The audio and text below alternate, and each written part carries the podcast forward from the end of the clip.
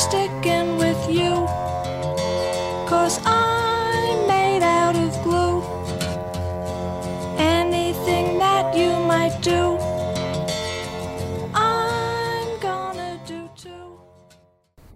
大家来到这期不毛之地，我是秋天。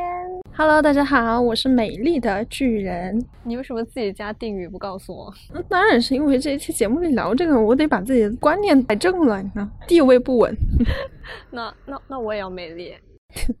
你完了。你看现在就是女性的内卷，就从这一刻开始，从节目打招呼就须开始。得卷，必须得卷。这个世界就是你不卷，你就得不到你想要的。现在他们都已经知道了，就是你是秋天，我是美丽的巨人。好，那我就是没有那么美丽的巨人。秋天，你这个人，你 一不小心把心里话说出来了。不录了。好，我们今天就是要来聊一个跟美丽有关的话题。是的，今天刷微博的时候，有一个很有趣的词儿上了微博热搜嘛，就是“精灵耳嗯，然后再加上在那之前呢，给秋天看过一些很有趣的照片儿”。嗯，然后 导致了咱们录这一期的动机。对，就是因为现在美丽的巨人有一些不为人知的过往。嗯，就是呃吃到的这个变美的红利吧。所以我们今天就来聊一聊关于女生对于外貌这个心态，就近这几年的一些心态的变化，然后就聊一下容貌焦虑这件事儿。我先说说我吧，这么快吗？就开始了？嗯，从我的故事带进来吧。好，就我呢是，呃，从小属于那种很典型的。我觉得这个有点有点冒犯性啊，但是我觉得自己我觉得大家能听懂，嗯，就是很典型的，大家都会说长得成绩特别好，长得长得学习很好，长得一 看就是的，就是人家都不会夸说你家小孩儿很漂亮，都会夸，哎，小孩长得真好，你懂吗长？哪儿好，成绩好，长得真好，长得可高，就是看着很健康一。般你们就是大家听众朋友回去回想一下，如果你们的亲戚没有夸过你们漂亮，或者没有夸过你们机灵，都是说长得真好啊，长得胖胖的，长得真健康，就说明你要不就胖，白白净净，要不就你就丑。我从小呢就会被人家夸说我长得特别好，嗯，我也不知道哪儿好，可能都长全了吧，就是。就鼻子是鼻子，眼睛是眼睛。哎，对，然后呢是小时候不是很在意自己穿什么，也不在意自己的容貌，都交给我父母了。然后后来再回头看看，我父母也不在意，就是 就没商量好。对，就没有人在意，你知道吗？我以为我不在意，交给他们就能行，结果他们也不在意。我发现我我经常有一些照片，就我小时候都是穿着那个秋衣，嗯小时候的秋衣跟现在秋衣不一样，现在那些秋衣多漂亮啊，就是那种特别贴身的嗯纯色。小时候是那种印满了那种卡通图案的那种，就是和就是每每每一天都是过年。特别 漂亮，但是那个底色是白色，嗯就上面你一看就是那种穿在里面的秋衣。啊，我懂我懂。但是就就每一张照片基本上都是不同的秋衣，我也不知道哪有那么多秋衣呢。所以就呃，那是很小的时候嘛，你还能说可爱。嗯到后来呢，到了初中吧，就开始发胖了，因为那个时候就每天乱吃，然后又都不从来都不懂什么运动啊什么的，嗯然后就长胖嘛。嗯，我初中的时候不是很高，我初中的时候大概一米六五，一米六六左右吧。你然后这个你这这句话冒犯到我了。但我我初中的时候我就已经有一百三十多斤了，嗯然后再往上是我最胖的时候，我在高中，我高中的时候已经一米七了，一米七一的样子吧。嗯，然后是我这辈子达不到的高度了，已经。我在上大学的时候一米七一，我现在一米七四了。然后，然后上高中那段时间呢，就是我一米七一，然后最胖的时候，我大概有一百五十斤的样子，一百五十多斤，将近一百六了。那个时候快，就是你知道，人要长高了之后，你再长胖的话，你就会变成一个正方体，就是你是一个巨型的正方体，你懂吗？你走在前面，基本上后面的人看不到前面路的，因为你又高又壮又胖。然后那个时候又不太会打扮嘛，天天在学习，理科生，嗯每天做题，头发特别油嘛。小时候我不知道别的女孩有没有这种习惯啊，就是最开始为了自己漂亮是会去剪刘海的。嗯，但剪了刘海以后，它长长了就会分成斜刘海，再长长了之后就会把它梳上去嘛。梳上去了之后，这个东西就出现了亚发箍这样一个东西。这个亚发箍呢，它有不同的形状跟颜色。嗯我呢，恰好就选择了最土的那种，就是纯白色那种塑料可以反光的那种塑料反光宽的那种嗯纯白的。就选的好呢，给自己整个头皮一下全部扒拉上去，锃光瓦亮的额头，你知道？就 然后初中的时候又长痘嘛，满脸都是痘，然后又抠啊，就挺血腥的，反正就是觉得每天都 挺血腥的。然后又胖胖的，就感觉像一个放大的尸体，你知道？就每天 特别可怕。然后校服都不是都肥肥大大宽宽的嘛，就那些校花，你看，但凡是个校花，她穿那个校服都感觉那个校服包不住她。嗯，我就是很修身，那个校服在我身上就变得很修身了，可以看出我的曲线。就是可能相对来说有点厚实。对，然后所以在很长一段时间是都处在一个知道自己不漂亮的这样一件事情里面。我的整个青春期都是在不漂亮的氛围里面长大的，它体现在方方面面。虽然咱们现在讲起来哈开开心心的，但只是在那个时候，我有一个很伤心的时候。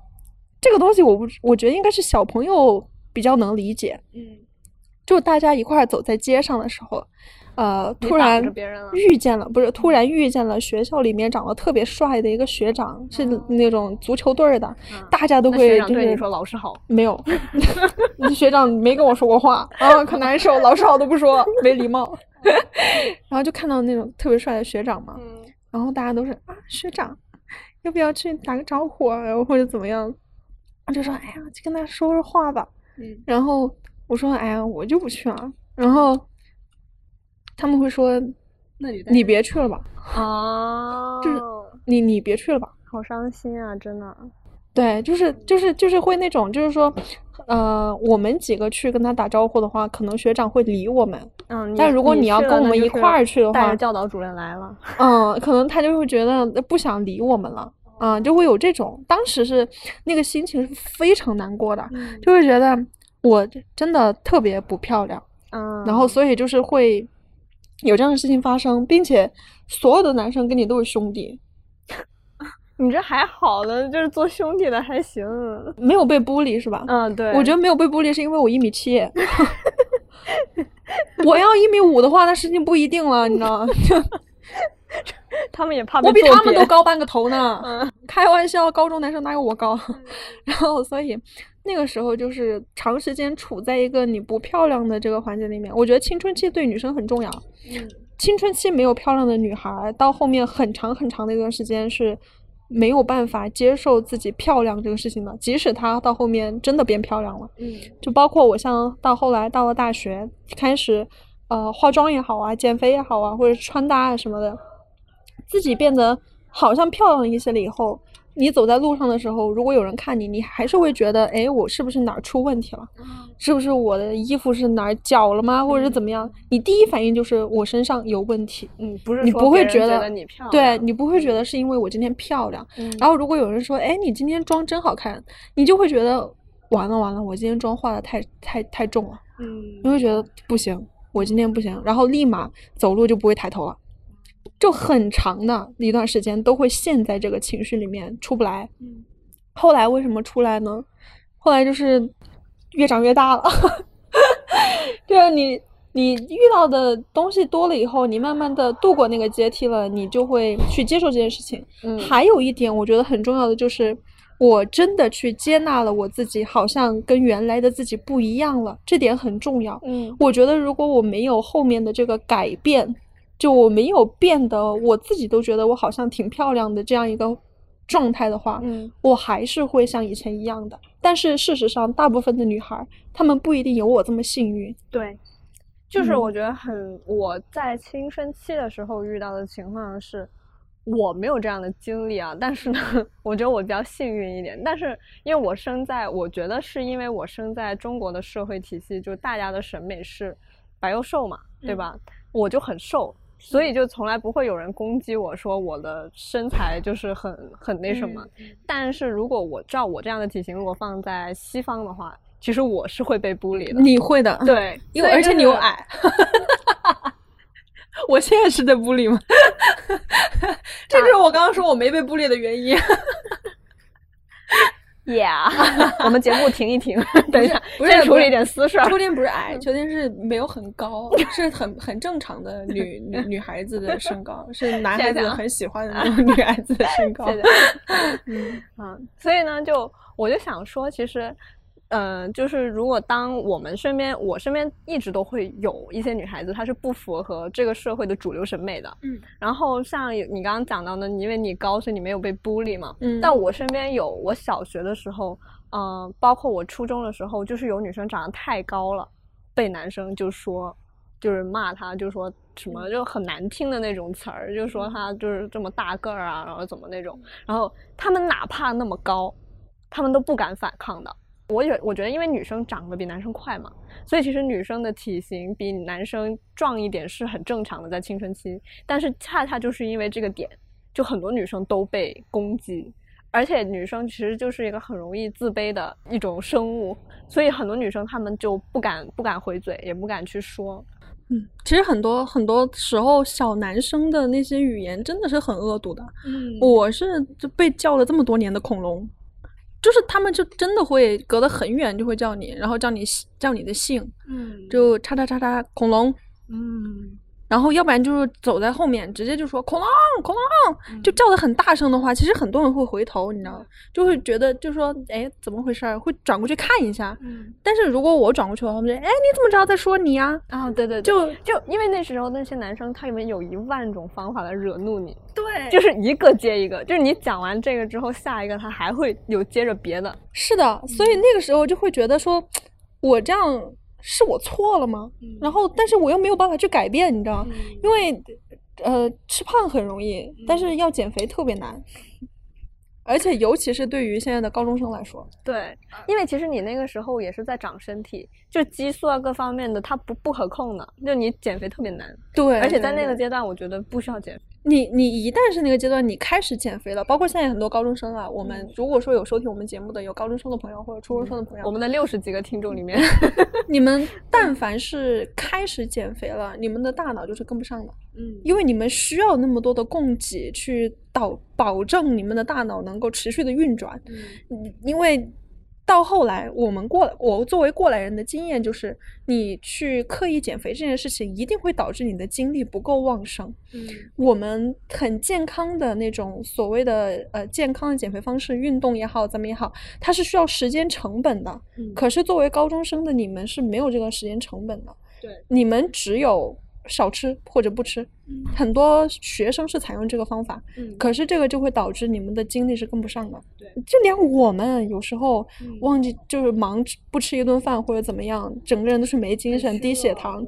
你在那种高强度的学习范围下，你要怎么用节食去减肥？我觉得是得不偿失的。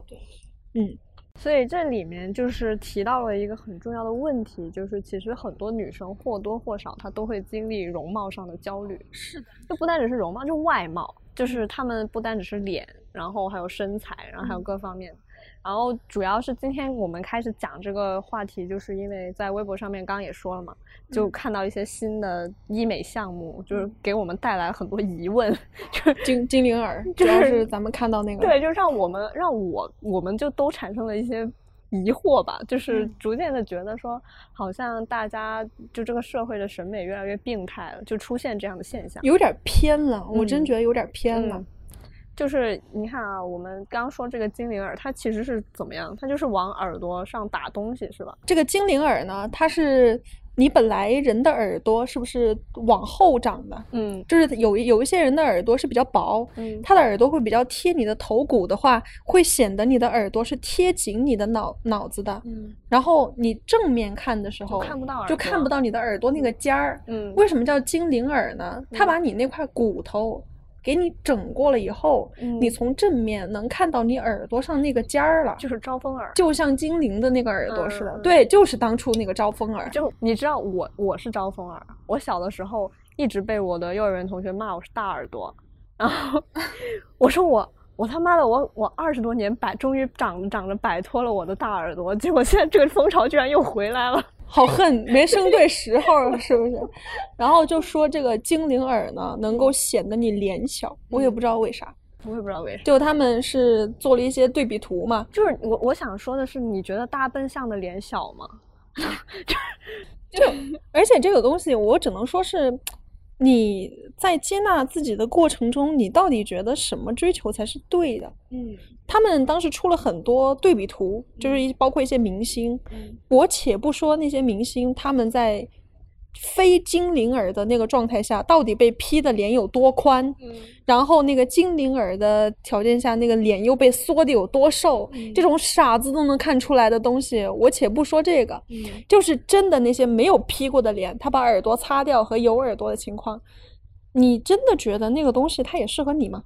嗯你也有这种荧幕上的需求吗？对。而且当初女人为了要遮自己的大脸，都选择把耳朵遮起来了，都选择了用头发把两边的脸遮住。你现在是要把你的脸露出来，让更大的耳朵掩盖你更大的脸吗？我很难理解这个思维逻辑，你知道吗？就是，嗯所以就是我发现啊，我们在面对这些新的所谓风潮的时候，很少我们逐渐看到很多女生她在面对这种东西的时候缺乏自己的思考。是，就我们不管是这个精灵耳，还是别的什么，你看，其实一路这几年下来，有很多奇奇怪怪的东西。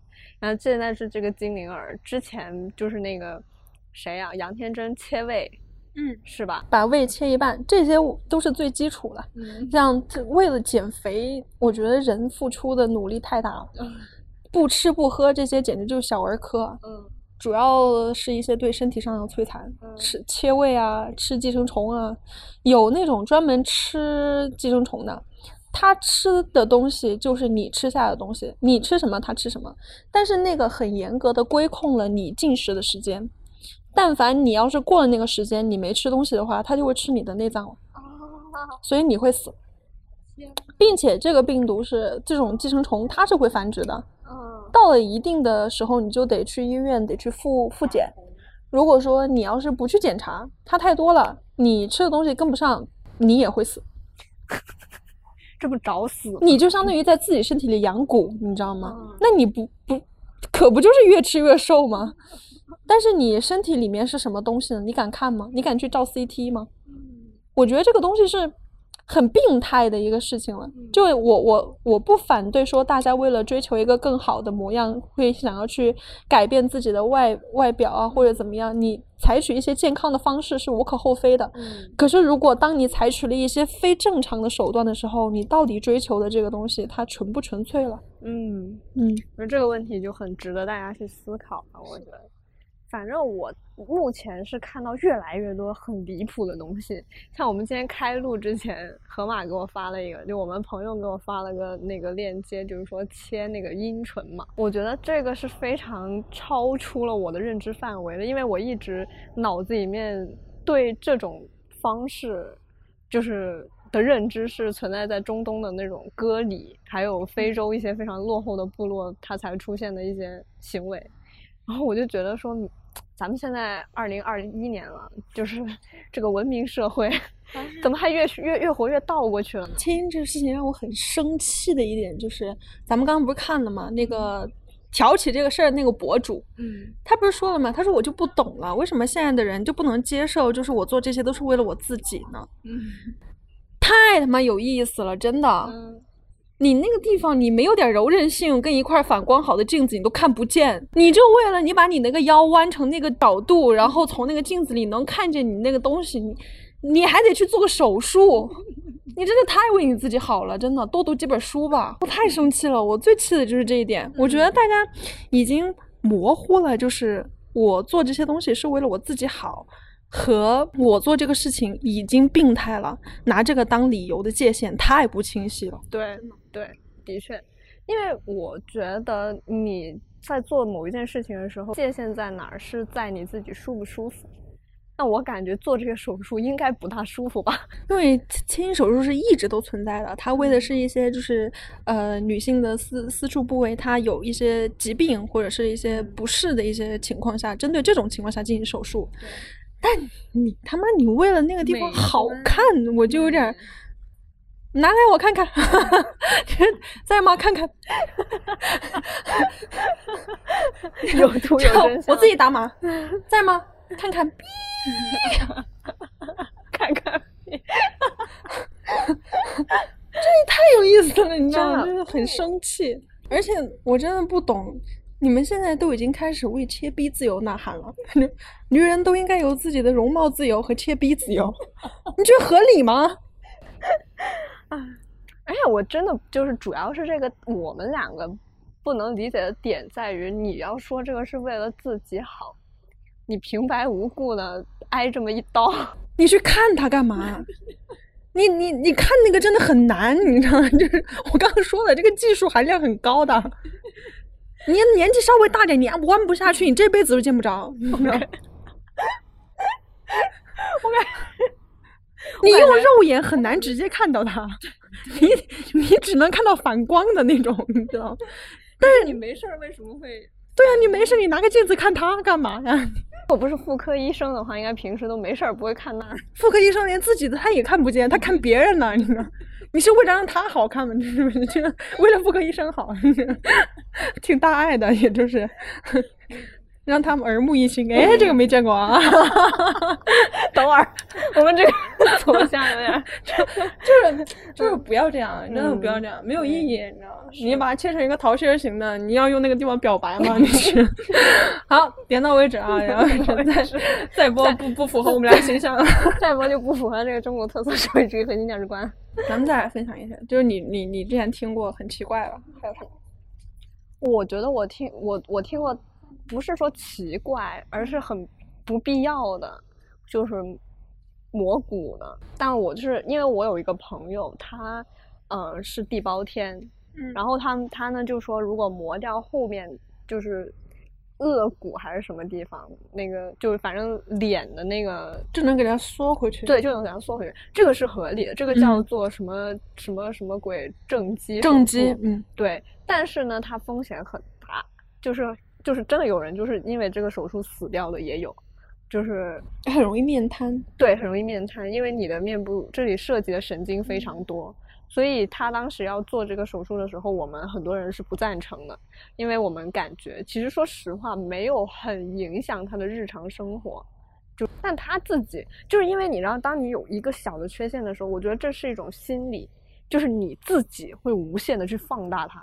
就别人其实看你真的没什么区别，而且我说难听一点，没有人会无时无刻在关注你，就是说你长得怎么这样之类的。但你知道，嗯、对容貌自卑的人是这样的，就比如说我，你你应该还记得大一大二的我，那个时候是在从高中过渡到大学嘛，嗯是在探索期间，我那我的探索期间，你基本上陆陆续续的，你也有就是观察过我一点点，嗯就参与过一点点。嗯你知道那段时间是用力非常猛的。我我在学校的时候，你想一下大学生活，大家在大学，除非是有什么活动啊什么，才会盛装出席啊或者怎么样。但是我是真的会从头发丝儿一直打扮到我的脚鞋脚底，嗯所有的东西我都必须是配套的。嗯甚至我当时上课的时候，我不知道你还记不记得，我会戴那种很宽的宽檐帽，戴很夸张的大耳环。哦，我记得，我上课我都会这样的，就是即使我那天只有一节课，嗯我都会把妆化完，然后打扮成那样。上完课了之后回去卸妆，嗯我都必须要这样才行。就是我出来见人必须得是全妆，然后我素颜绝对绝对不会出门。嗯包括我在家我也这样，就我出门买东西啊，我出门倒个垃圾，我也是绝对得把妆化了的。嗯我戴口罩都不行，我总觉得我戴口罩会被别人发现我戴着口罩，然后我没化妆，然后我丑，嗯所以很夸张的。那个时候就是你感觉，但凡有人看到你了之后，别人在聊天，你就觉得他们在骂你，其实根本就不可能，你知道吗？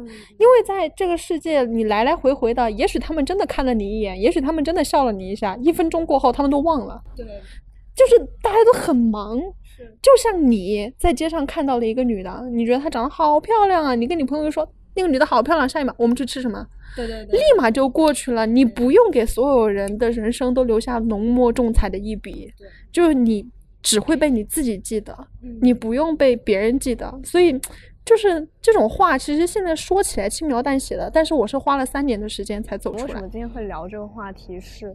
因为我知道变美这件事情对于每一个女孩子来说是有多重要。嗯，就是因为我觉得这也是这个社会目前传达给我们的信息，整一个社会都在告诉我们，你如果长得好看的话，你的资源会很多。你就会吃到这个性别红利。对，所以我觉得我我其实算作为一个这种体会过美貌给我带来优待的这种变化的过程的人，我作为得到了这种好处的人，我不能在这儿说，哎呀，大家你要接受你所有的缺点，你要接受你所有的样子，你就是你，我不能这样，就是站着说话不腰疼。其实我从来不反对你要去通过自己的努力变美这个过程，这是很值得的。我甚至觉得。或其实现在整一个社会都在利用女性因为爱美这件事情这种心态去啊、获取一些利益嘛。比如说最简单的，我们其实看到资本是非常鼓励的，是，对吧？这个社会的资本其实非常鼓励女性经济，包括甚至出现了一个新的词嘛，就叫“她经济”。这个“她”就是女字旁的“她 ”，her economy，就是它就是专门指了这种单身女性带来的经济利益。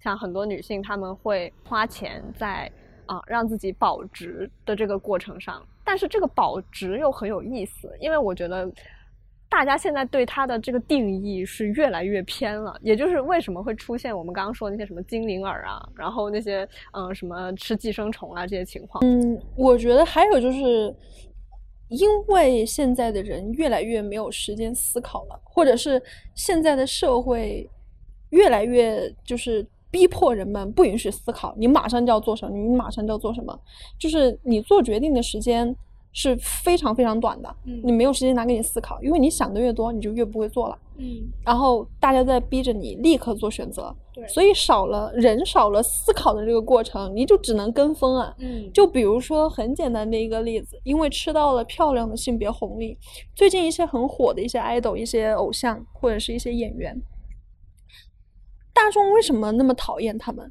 就是因为他们什么都不会，可是他们长得漂亮，嗯所以他们能够赚特别特别多的钱，然后把自己的容貌变现。嗯，为什么讨厌他们？因为这个太简单又太难了，对，你什么都不用会，嗯你只要长得好看就行。可是长得好看是天给的，对是你爸妈给的，对，所以这个东西就是 让大家一下子有了一个直观的一个结论：长得漂亮就赚钱，长得不漂亮就不赚钱，嗯就非黑即白。对，好像别的方法都被大家忽略掉了，对，那也就导致了一个结果，就是现在小朋友都是我要当明星，我要当偶像。嗯你看看我们那些当法官、当老师、当警察的那些年代过去了，就现在大家都是我要当歌手。就是现在我们的社会处于，你看啊，明星，比如说像爽爽子，爽爽子，就是日薪两百零八万，人家不是很多人都吐槽吗？说要回到宋朝打工才能赚到他这辈子赚的钱。好像是人家现在说嘛，你能赚到几爽？你的工资有几爽？能有一爽吗？对，所以就是在这样的呃文化背景下面，我觉得大家真的是对于好看这件事儿过于执着了。这个事情我觉得被推上顶峰是因为杨超越，嗯，他我觉得他是个爆点，对，对，被推嗯上了顶峰。那段时间对于美的追求是井喷性的，对，因为他真的很夸张，对，村花，属于是真的是属于那种啥也没有。对，啥也没有。就是他，我看过他那个整一个出道的经历嘛，就是从村民、农民变成喵喵的代言人。嗯，我觉得这一路走来的确是是吧？对，所以我觉得杨超越的出现是一个现象级的人物，嗯，不会再有人能跟杨超越一样了。是的。嗯，但是他给了很多人这样的希望。是的，对，所以很多人开始把自己的容貌变现，嗯再加上最近，我觉得是疫情推波助澜，所以很多人开始自己做自媒体了。对自媒体包括像直播行业的兴起，嗯大家发现，哎，这个脸真的能挣钱。对，一旦人们发现了简单的挣钱方式以后，没有人会再去做难的工作了。对，而且这个事儿简单到什么程度呢？甚至你都不用现实生活中长得好看，你滤镜里好看就行，是，所以抖音现在挣钱简直是跟疯了巨头，它的日活达到六个亿，嗯，这有多夸张？而且你对抖音日活是中国的嗯数据，那你还然后他还走出世界了，不是吗？对对啊，那更别算他 TikTok TikTok 的那个数据也很夸张。所以就很夸张。当人们把容貌变现这个事情提上日程以后，你看有多少人在网络上发布我辞掉了我的工作，全职做呃博主，全职做自媒体直自媒体直播，然后还赚可多可多钱。那你说要大家都去感谢大哥了，大哥多多累啊！多累啊，大哥多难受啊，是不是？而且就是这个东西，我觉得得斟酌，并且这个东西它翻浪太快了。你能漂亮多久呢？十年、二十年？而且大众的这种娱乐方式能持续多久呢？不要觉得赚钱这件事情有那么容易，嗯，然后也不要因为觉得这种方式是一种捷径就去走极端。嗯我觉得追求美是无可厚非的，我是很赞同大家用一种就是比较健康的方式。你是想去追求更高的一些呃条件啊或者结果，都是可以的，值得鼓励的。可是如果说你的方法错了，嗯，你可能会造成就是不可以逆转的伤害和不能承受的结果。我们看到女孩子们一边在健身房里面挥汗如雨的去锻炼，一边立马奔向整容医院去把自己的脚筋挑了，就是图什么呢？嗯，你你究竟在追求的是什么呢？对，所以我觉得很吓人这个事情。你看，其实包括我们刚刚讲到资本嘛，其实还有很重要的一点，就像呃很直观的，你可以看到广告。对于女性现在整一个女性经济、女性消费的一个追捧，是的，他们拼了命的要把那种非常好身材、样子长得非常好的模特送到你面前，然后告诉你说你可以变成那样，然后导致了整一个社会，并不是说导致吧，其实我觉得这是个相辅相成的过程，就是因为现在的主流社会的审美标准很单一，所以。他们愿意，所以他们就去追捧这样的审美标准，然后又反过来就一个恶性循环，就然后又让大家就是加深了这个对，就更想去追求这样的，就是像我们中国就白又瘦的这个标准嘛，对吧？但你说，要是每个人的特点都没了，大家都去整，大家都去做，所有人的腿都是筷子一般细，然后所有人的腿都是电线杆儿一般一般长，然后大家的脸都是苹果一般大，然后所有的嘴都是樱桃小嘴，哎大眼睛、小嘴巴、高鼻梁，谁漂亮谁不漂亮？是，谁是谁呢？你知道那天我不是跟你说过吗？我前段时间很喜欢一个 YouTuber，他们是加拿大的华裔嘛，嗯嗯，他们不是就在做那个抖音的 reaction，就是说看抖音上的中国美女，然后来给她评分什么的。后面看了五六个美女之后，终于有一个其中一个 YouTuber 就开始就是问了一句说：“我想问我们现在看的这个女孩跟前面看的那几个有什么区别？” 然后他们两个，然后他们几个就开始吵起来，然后说：“哎，这个不就是刚前面那个吗？哎，前面那个不就跟再前面那个长得一样吗？就是因为现在中国就是已经所有人，就是所谓的美女长得都很像。我觉得这个的来源是来自于最开始最开始的时候追韩国的那些女团，嗯我是真的记忆非常犹新的，就是当时大家都在追韩国女团的时候，因为我是不不追日韩圈的，我都不了解，我什么都不知道。然后我就觉得那些女生我一个都分不清，对，除非是那种很火很火的，我会觉得哎这个脸有点眼熟，嗯可是哪张脸我不眼熟呢？哪张脸我又真的认识呢？他们真的换了一个头发，我就不知道谁是谁了。对，所有人都这样，韩国很漂亮的女孩子，我觉得都是这样的。嗯那我们现在何尝又不是呢？我们现在何尝又不是？我们刷到刷抖音也好，或者是你去看微博也好，你觉得啊这个女生真漂亮。你但凡要划开了之后，过一过两秒，我再问你，刚刚那女生长啥样啊？记不得了，不记得了。根本记不得，她没有特点。我在我我以前啊，我刚大一进学校的时候，那时候我也不是很会化妆，嗯，然后但是那个时候我很尽很努力的在学化妆，真的吗？你有这个时候啊？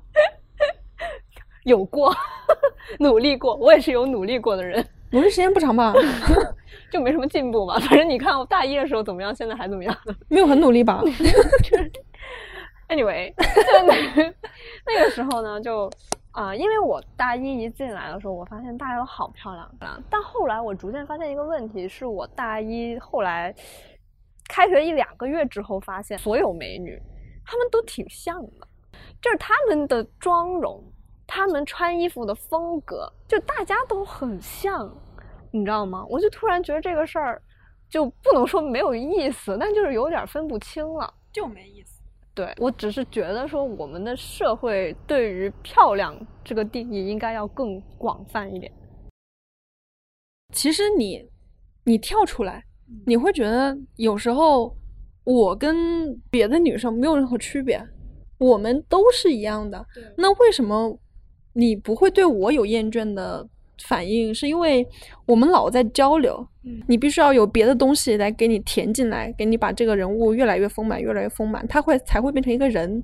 当他只是一个形象的时候，如果光是一直看着一直看着，就会嫌烦。所以我觉得这个也是大家在追求美这件事情上面，你不能光去外表，满足他的眼睛，你得嗯去进行一些别的更多维的漂亮，对，就是不单是不是说漂亮，就是让你整个人丰富起来。是的不能只有漂亮，就是漂亮。其实你越长大，你就会发现，漂亮这张牌如果自己单独出的话，就是一文不值。不要太扁平了，我觉得，嗯，就是你得你得让别人知道我这个漂亮的脸后面是一个脑子，对，它不是一个浆糊，嗯，不是一滩水，对，就是这个意思。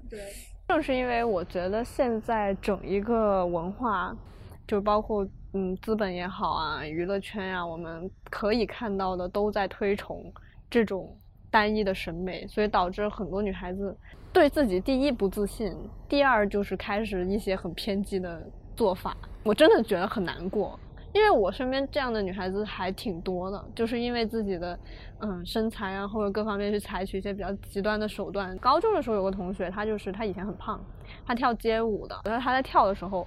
就那个时候，男生真的很没礼貌。反正我们年级有个男生就直接跟他说，就当时大家围在一起，我特别记得，那个男生说：“哎，你看他肉都在动。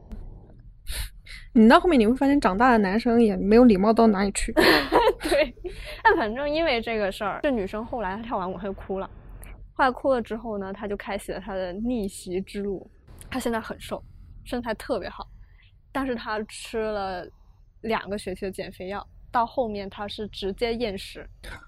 我给大家说一下啊，因为当初我不是跟你们说，呃，一百五十多斤，将近一百六十斤的我嘛，嗯然后在减肥这件事情上，我走了很多很多的弯路，我吃了很多很多的减肥药，然后我也节食，嗯我吃减肥药吃了一万多块钱，当时就是那些减肥药怎么说呢？它会让你，嗯，我把这个事情说的完整一点，就让大家有一个更清晰的了解。嗯它会规定你每天吃什么、喝什么水，在几点到几点喝，然后会规定你一天只能吃一个鸡蛋，一天只能吃一个苹果。其实说实话，我觉得没有那个药，你每天这么吃，你也会瘦，因为你没有任何摄入。嗯而且在这种要求下，他下面还会给你附说，如果能运动的话最好。所以当时的我是非常偏激的，我是满脑子我就想着快，我一定要瘦下来，我就是得快。他说什么我就听什么，说什么我做什么。所以我就真的，我早上起来我就吃那个药，吃完了那个药之后，过一个小时喝两百多毫升的水吧。嗯。喝完了水之后，你得再吃一个苹果还是鸡蛋，然后你再喝水，然后那一天基本上就是苹果，要么就是鸡蛋，然后就喝水，然后晚上我还会去跑一个小时的步，然后再这样回家，连续那样过了大概一个星期以后，可以吃一点蔬菜了，但是只能是水煮的，所以我吃了好久好久的菠菜跟娃娃菜，就只煮那个纯煮，什么也不放，盐都不放，因为据说是方不就是只是保持你活着吗？对，就不事实上就是为了就是保持你不死，嗯然后在这种情况下我还去跑步，所以后来有一次是直接我已经意识到我的眼睛在花了，我感觉到越来越亮了，因为你在晕倒之前，你的你就会觉得是越来越亮的。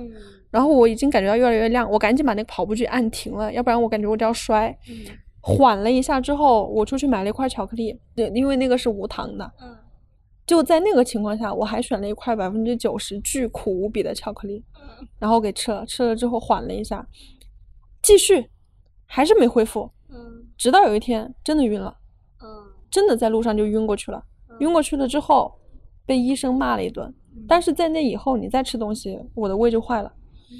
所以胃病是必然的结果，因为你的胃它是在分泌胃酸的。对你的胃酸是帮助你消消化食物的。如果你要是不吃东西的话，你的胃酸、你的胃它没有办法工作，你的胃酸会反上来，它会腐蚀你的食道，嗯然后你的胃也会因为太多的胃酸，它会腐蚀你的胃黏膜，所以你的胃也会有也会出问题。而且胃病是不可逆的对，胃病治不好，一辈子都治不好的，你只能说是缓解。嗯当你去这么长时间的不吃东西情况下呢，我的整个口腔都是酸的，随时都是酸的，因为那个胃酸不断的反流，不断的反流。为什么一闻到吃的东西就想吐？因为你一闻到吃的东西，你一吃一丁点东西的话，你的胃它强烈的渴望这个食物，它分泌更多的胃酸，啊然后那个酸一反上来，你整个人就开始吐，疯狂的吐，吐完了之后你又不想吃东西了。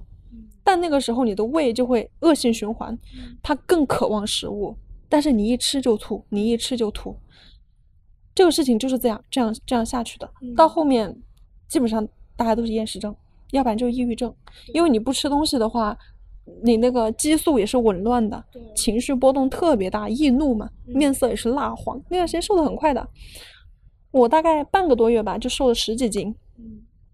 但是从我晕倒开始，我就没有再节食了，因为我怕了，怕死嘛。就相比起丑，你还是更怕死嘛。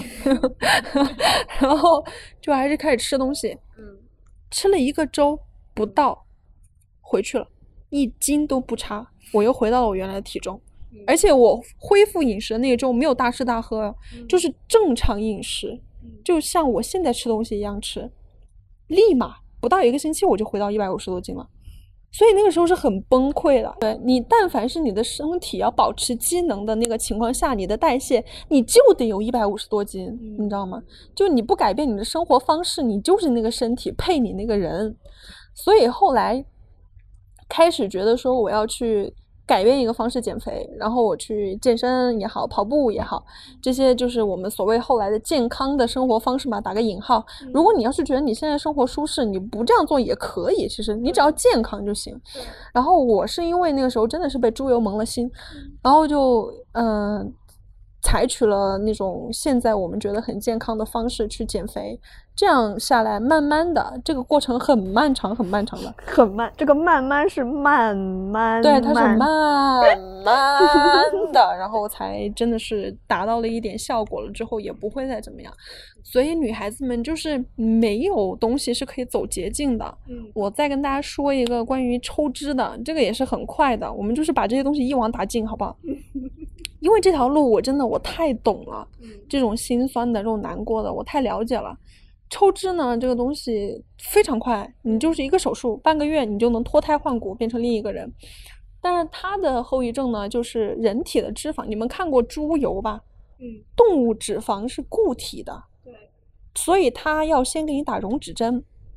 这个溶脂针呢，是直接打到你皮肤里的，打到你的脂肪层，把你的固体脂肪溶解成液体，嗯然后再把那些液体的脂肪抽出来。嗯嗯，然后它还要给你，呃，就是填一些别的液体进去，保持你的皮肤弹性。嗯然后等着那些填充液慢慢的全部流出来了，你的皮肤再紧致回去了，然后你才算恢复好了。但其实那段时间呢是什么意思呢？你自己的脂肪不见了以后，填充液打进去，你的身体会排斥那个填充液，嗯然后你的体内就会把那个填填充液吐出来，相当于你的身体在抗衡一个不属于它的一个东西。嗯呃，我举一个例子啊，就是那个蚌壳在磨珍珠的时候，就是在磨那个石头。就是不喜欢那个石头，它要把它磨了，磨圆，去符合它。你的身体就是在排斥这个不属于它的东西，那是一个非常痛苦的过程。所以在吸完脂了以后，穿塑身衣是要穿三个月的。因为那个塑身衣就是在不停的压你的身体挤，然后强行的让那些组织液全部都流干，然后让你的身体拿达到一个紧实的状态。如果你卸了脂之后，你没有好好穿塑身衣，你的那个组织液它没有好好的排出来，然后身体没有紧致的话，你的身体就会像七十岁的老太太一样是垮下来的。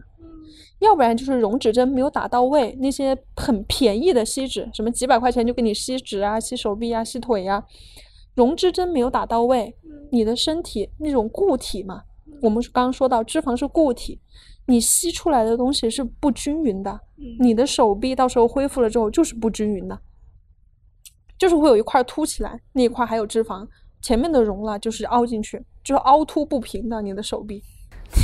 天呐，会有这样的事情发生，而且经常会有。我们看到的很多那些优秀的例子啊，优秀的案例，都是人家拿来做广告的。嗯，而且这个东西做手术是不可逆的。嗯，你们。看到那些很光鲜的，他大变身了，那些漂亮的都是在电视上。那人家不成功，为什么要拿来做广告呢？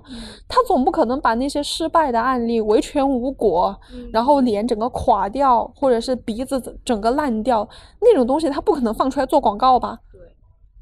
现在整容维权是一个非常非常难的一件事情。嗯，不说跨国吧，跨国就很难。这些去韩国整容的百分之七十都是有问题的，都做不了维权。就连国内，你去做鼻子，现在你自己上网上搜的话，你排开广告啊，我们说看真实的新闻，有半数以上的人对自己整了鼻子是不满意的。对对对，并且是维权无果的。嗯。就算你把那个假体取出来了，你的鼻子也不会回到你原来的样子，你的鼻子依然是有问题的。之前我看到了一个女孩子，她是鼻子，她觉得有点大，她想把它填高去补她的大，可是填高了以后，她发现并没有就是弥补她大鼻子就是鼻翼宽的缺陷，然后反而那块假体跟她的身体是不适配的，所以她的鼻子开始流脓，然后鼻尖儿那个地方开始肿大。就变成了他像那个小丑鼻子，不是前面有一块红的大的吗？他就变成了那个样子，然后那一块还是脓包。然后他把那个假体取出来了以后，过了大概一年的时间，他的鼻子就是长好了，但是是歪的。这个东西就是不可逆的，你一辈子也没有办法弥补这个错误，对不对？所以在你只看到了这件事情的红利的情况下，脑子一热，我要去做这件事情，先等一等。不要着急，就是你到底要什么？这些东西真的没有表面上看起来那么美好，并且整容医生他一定不会先告诉你，你鼻子以后歪了是变不回来的哦。你这个针要是打了不均匀的话，你也是不能再填回去的，或者是你这个再抽的话，不一定也能抽得好啊。他不会告诉你这些，你只要躺上了那个床，你全身都是问题，你全身都和全全智贤长得不一样。他都要你整，你就算你长得像全智贤，他也要说你不像刘亦菲，你懂吗？嗯，这是人家赚钱的方式。对，所以你擦亮眼睛，让自己的脑子稍微清醒一点。这些东西没有你想象中的那么容易，你要得到一些，你就得失去更多。要权衡一下，包括我们刚刚说那个挑脚筋，挑脚筋五条神经嘛，一条腿五条神经挑出来了以后，基本上是在两年以内就要丧失走路的能力的，你就走不了路了。你是漂亮啊，你那个腿多漂亮啊，坐在轮椅上，是不是？真好看。嗯，不运动自然就瘦了，动不了自然就瘦了。是是是，变美这个事情。它其实不是现在才有的，你看，从我们很早以前裹小脚，从那个时候就可以看出，就大家其实为了漂亮这件事儿，就已经是把健康放在很后面了。就三寸金莲并不是说把你的脚的 size 缩小那么简单，它是要变成一个特定的形状，对，是尖头，所以你绝对你的脚是骨折。你想一下，我们好不容易走到今天，我们放弃了这些非常。啊，落后的习俗，但是结果你又给我整一精灵耳，整一挑脚筋，我真的心态崩了。你看我们三寸金莲到今天也是有过程的，嗯我们原来也是女孩子，哎呀，三十三码、三十四码、三十五码。天呐，你的脚居然有三十八码！你一个女生脚那么大，是不是？对，都会有这个过程。是这两年了之后，好像就没有这样的言论了。但是我们小的时候，都还是会觉得女孩子的脚，现在，到现在你要是见到女生四十码，你也觉得夸对张。，就是 女孩子的脚怎么能超过三十六码呀？对，但是其实就是因为你没见过，不代表没有啊。而且你没见过，凭什么你就决定那是不好看的呢？是啊，对吧？所以我感觉就是，当然你知道审美多元化这个事儿，其实路还很长。我们都嗯是黄种人，嗯，所以我觉得也是不可避免的，你会就是很容易形成单一的标准。我感觉欧美那边他们为什么相对来说稍微多元一点，其实就是他们人种多，就是他们融入的文化也多，所以导致了他们相对来说多元，但其实也没有很多元。你嗯看看他们以卡戴珊家族为例子，就大家都想一定要是丰乳肥臀。对，然后眼睛一定要往上掉，就是，然后我也不知道为什么，反正就是那种卡戴珊审美嘛，对吧？就绝对值得大。对，那你看卡戴珊的很夸张啊，她那个腰跟他那个臀，包括什么 Nicki Minaj 那种，我也是，就一定得出来点，哎呦，耶，我，对就这种感觉，所以我感觉就是大家，啊、不单只是我们中国吧，反正就这是个世界性的问题，而且也是世界性的跟女性有关的问题。我们都没有办法逃脱你，呃，作为个体要去迎合社会的这件事情，因为你凭一个人或者是一个群体，你很难去改变这个社会现有的现状。我们都是在把自己削尖了，去融在这个社会里面去，是我们要去依附他的关系，并不是他会为了我们改变嘛。对所以我们既然是改变不了，我们就去打不过就躺下嘛，打不过就加入，你知道吗？就是打不过就加入。既然是这样一个情况的话，我们只能这么做。可是，在这条路上，就是你是打不过才加入的，你不要你动不动就哎我来了，就是对你跑得太慢了，我来吧，不如这个棋我来给你挥，哎，精灵儿扇起来，大家，就我觉得就不要这样，我们还是做过斗争，并且一直在这条路上不断的努力着。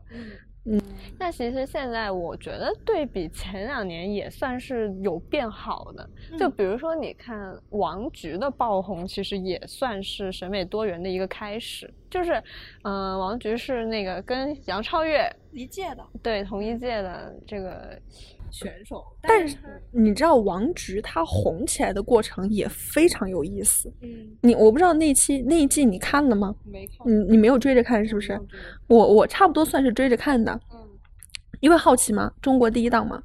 然后我就当时追着看了。王菊才出来的时候是全网骂她，对，没有一个人是夸王菊的，都是哇什么玩意儿啊，这他妈也能来选秀？然后就是把他整个放大图黑他，然后什么？他的那个转折点是在哪儿呢？是在有一期他说，呃，我就是这样。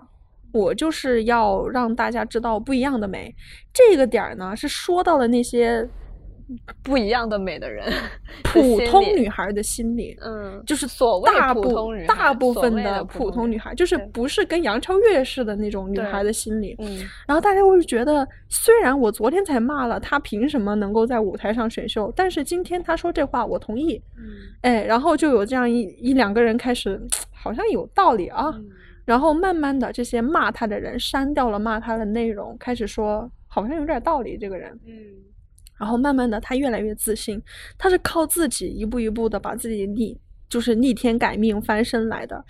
他如果当初是立马就像他现在这样把肥减了，哎，他也不美黑了。他要当初就像现在这么做的话，也红不起来。他就靠他当初那一点点的坚持，踩到了另一部分女孩的心里，嗯所以她才能够算是翻红吧。但是她翻身了以后，同样的，原来骂她的那群人，也还有一大部分依然骂他，没有停过。然后所有的男生朋友们嗯，都是没有改变的，是只是一部分女生朋友找到了自己的算是对对对反正就是才说出了他们所以他这个过程也是很有意思的。一开始是全网黑来的，但我想说的还有一点，就是我觉得自因为漂亮这个事儿感到焦虑，其实所有人都有。但是我觉得我们还是要控制住那个度吧，就是你可以适当的焦虑没有关系，而且你也可以为了美去做出自己的努力，比如说就是很健康的去运动啊，比如采取一些比较正当的手段去做这些事儿，不要伤害自己的健康。就如果你做这个事儿会让你死得早的话，你就不要做，对就这一个标准，行不行？好死不如赖活着，对对对，就如果这个丑吧，就没所谓。你这个就是跟恶魔做交易嘛，嗯，用你十年或寿命换你一个高鼻子，你去不去啊？不去。用你十年寿命换你五条脚筋，你你干不干啊？就是换你换一双腿，对，你是美人鱼吗？拿走你行走的能力？那王子也不要你啊，对呀、是吧？这没有必要。就是如果说他会让你死得早，或者是他让你咱就算了。变成一个没有办法生活自理的人的话，就不要了。对，漂亮这件事儿吧，你说它重要，它也重要；但你说它不重要，它的确也没那么重要。我感觉在很多时候，我们都要尽自己的能力，在合理的范围内提升自己。这个我们没有否认，而且我们也没有觉得说整容一定不行。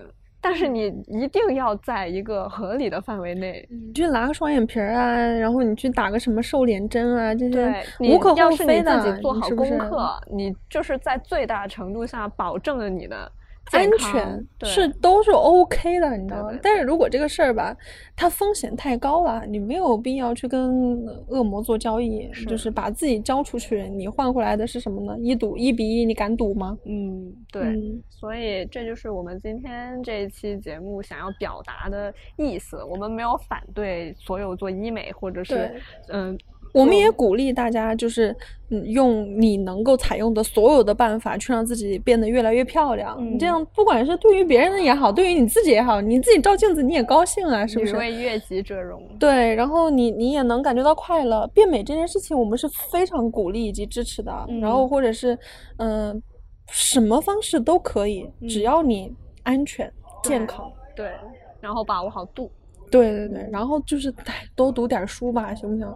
而且就是还是那个毒鸡汤，也不是毒鸡汤，还有一句鸡汤，有的时候自信真的是自己内在给的。就它不是你单靠一个改变外貌就可以做到的事儿，它当然可能会给你带来一定的，嗯，怎么说呢，心理上面的安慰。但是如果你在自己源头上就心里没有对自己感到自信的话，你整的再好看，你也还是会觉得自卑的。对，所以啊、我们在这里希望每个女孩子都可以啊、健健康康。嗯，就希望大家都能够在修外的同时，也要不放下自己的内在。对对嗯对，然后就做自就是现在的你其实已经是很好的你了，就要记住这一点。嗯嗯，就让我们变得越来越好，又漂亮又聪明吧。对，好，就这是今天的内容，感谢大家的收听，我们下期再见。下期见，拜拜拜